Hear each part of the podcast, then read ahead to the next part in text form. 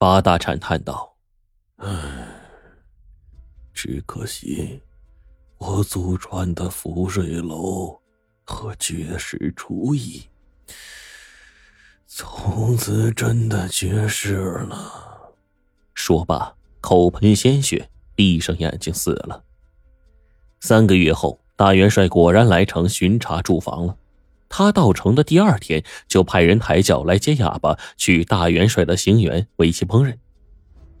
哑巴坚持带着那把菜刀来到大元帅的行辕，施展他的绝学，所出的菜肴那是极其的鲜美，让大元帅吃的拍案叫绝。这一天，大元帅吃的高兴，让人到厨房把他带来，他要亲自打赏。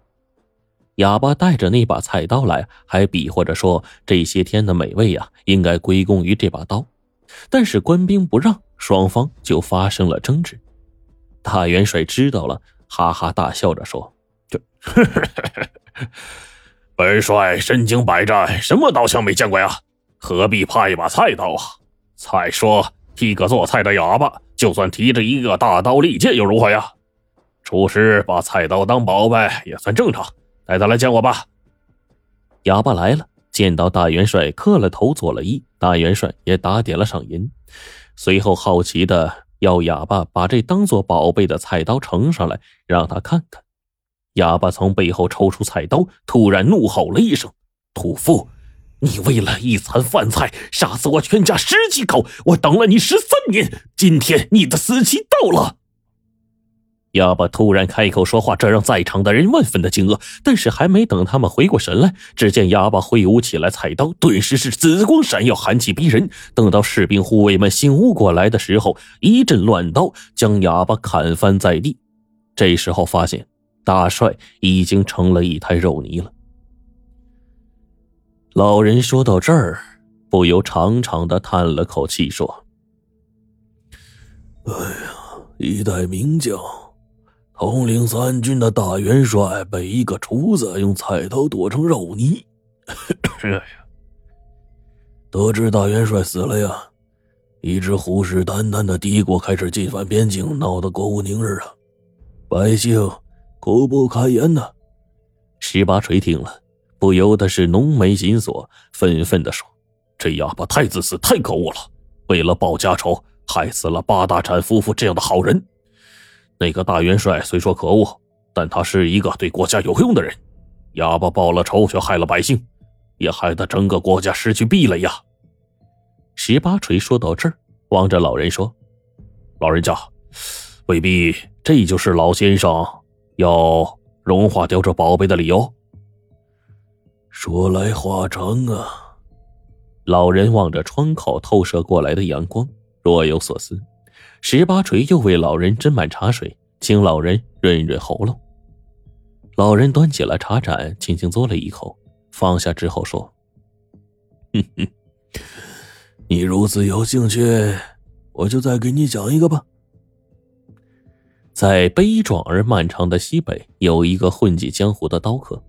这个刀客，别看他其貌不扬，武功平平，可是他的家族历史却是显赫一时啊。”他的曾祖父就是随同皇帝南征北战打江山的勇士，他的祖父就是那个被哑巴剁成肉泥的大元帅的帐前先锋。大元帅死后，敌国进犯，这位先锋领兵抗敌，最后战死沙场了。刀客的祖父死后，刀客的父亲就承袭了爵位，也是带兵打仗。可是这人呢，却是一个怕死鬼，最终当了逃兵，流落到了西北，当起了刀客。没两年就死了。刀客继承了父亲留给他的耻辱和一把刀，他立下宏愿，要忍辱负重，先从刀客做起。等自己在江湖上扬名之后，去朝廷谋个一官半职，重振家族的荣光。然后，他就到处拜师求艺，自以为本领了得。开始行走江湖之后，他却屡战屡败，不是被人打断骨头，就是削去了耳朵。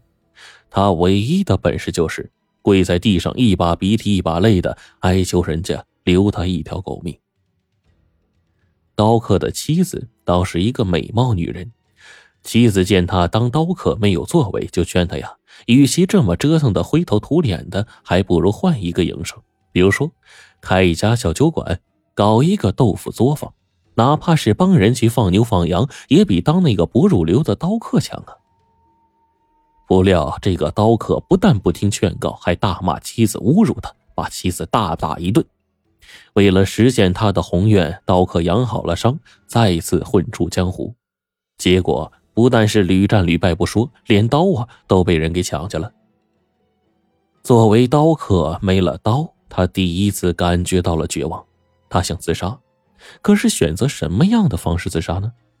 他想上吊，但又一想，嗯，不好。死的一点都没风度，然后啊，舌头伸出的老长，哎，死相极为不雅观。他想，既然自己是一个刀客，那就选择一个属于刀客的方式，自刎。可是啊，这让他万分遗憾的是，他寻遍了整个屋子，也没有找到一把像样的刀。他急得就大嚷起来：“你难道就不肯帮帮我吗？”他女人畏畏缩缩的走过来。问他要干什么，他就大叫着说：“干什么？死！我想死！你帮我找把刀，一把像样的刀。”女人就哭着说：“我们半年没吃过一回肉了，菜刀都锈烂了，哪有什么好刀啊？”这一听菜刀，刀客猛地想起了父亲临死之时的给他的一个匣子，里面就包裹了一件东西，说是啊，他祖父获得的，是杀死大元帅的凶器，传说是件宝物。当时他以为是什么宝物呢？打开一看，原来是一把菜刀，气愤的把菜刀就给扔了。这扔到什么地方去了呢？刀客想了很久，才想起当时啊是丢进门前的一个地窖去了。刀客马上就钻进地窖，找了整整是三天三夜，终于在泥里面就挖出了那把菜刀。让他惊奇的是，刀是一点都没锈，表面上是黑色的，却是泛着幽幽的紫色寒光。哎，再看刀锋，透射寒光。刀客举起了刀，随手往旁边的枣树这一劈呀，那枣树就应声断成两截。刀客再对着石头一劈，哗啦一下，石头就成两半了。老天哪，原来是宝物啊！刀客打量着菜刀，这情不自禁的就说：“有了这样的宝物，我干嘛要死啊？”提着菜刀就出门了。遇到的第一个对手。就是前不久夺他刀的人，将他打的跪地求饶的那个大胡子。大胡子一见他就往他脸上唾唾沫，不义！你这窝囊废，见大爷还不下跪啊？啊！刀客仗着身有宝刀，大胆的说：“我我我是向你挑战的。你的刀都被大爷我缴了，你拿什么东西向我挑战呢？滚滚滚滚滚！别再出来打着刀客的幌子，丢我们刀客的脸！”刀客从身后就抽出那把菜刀了，大胡子一见，笑得连腰都直不起来了。刀客就生气了，抡起菜刀对着大胡子坐骑一挥，只听“呼”的一声，血光飞溅，大胡子的马脑袋不见了。那匹马轰然倒地，大胡子也是跌落在地，吓得是浑身哆嗦。刀客走到大胡子跟前说：“起来，比试比试。”这大胡子哪还敢站起来呀？刀客就说：“拿起刀来，比试比试。”大胡子一脚把自己刀踢到一边，哀求着说：“呃，别杀我，别杀我！”刀客说：“叫爷爷，爷爷，爷爷，别杀我，别杀我！”大胡子啊，鼻涕眼泪全出来了，一副可怜巴巴的模样。大胡子是行走江湖几十年，也算是刀客中的一个人物。要这么被一把菜刀给吓瘫了，其他刀客听到后莫不惊诧呀。有人就不信这个邪，上门讨教。刀客是拿出了菜刀，一刀将来者的长刀就削成两截，再一刀将来者的双腿给削掉。从此之后，这刀客在江湖上那是名声大振，被传的是神乎其神。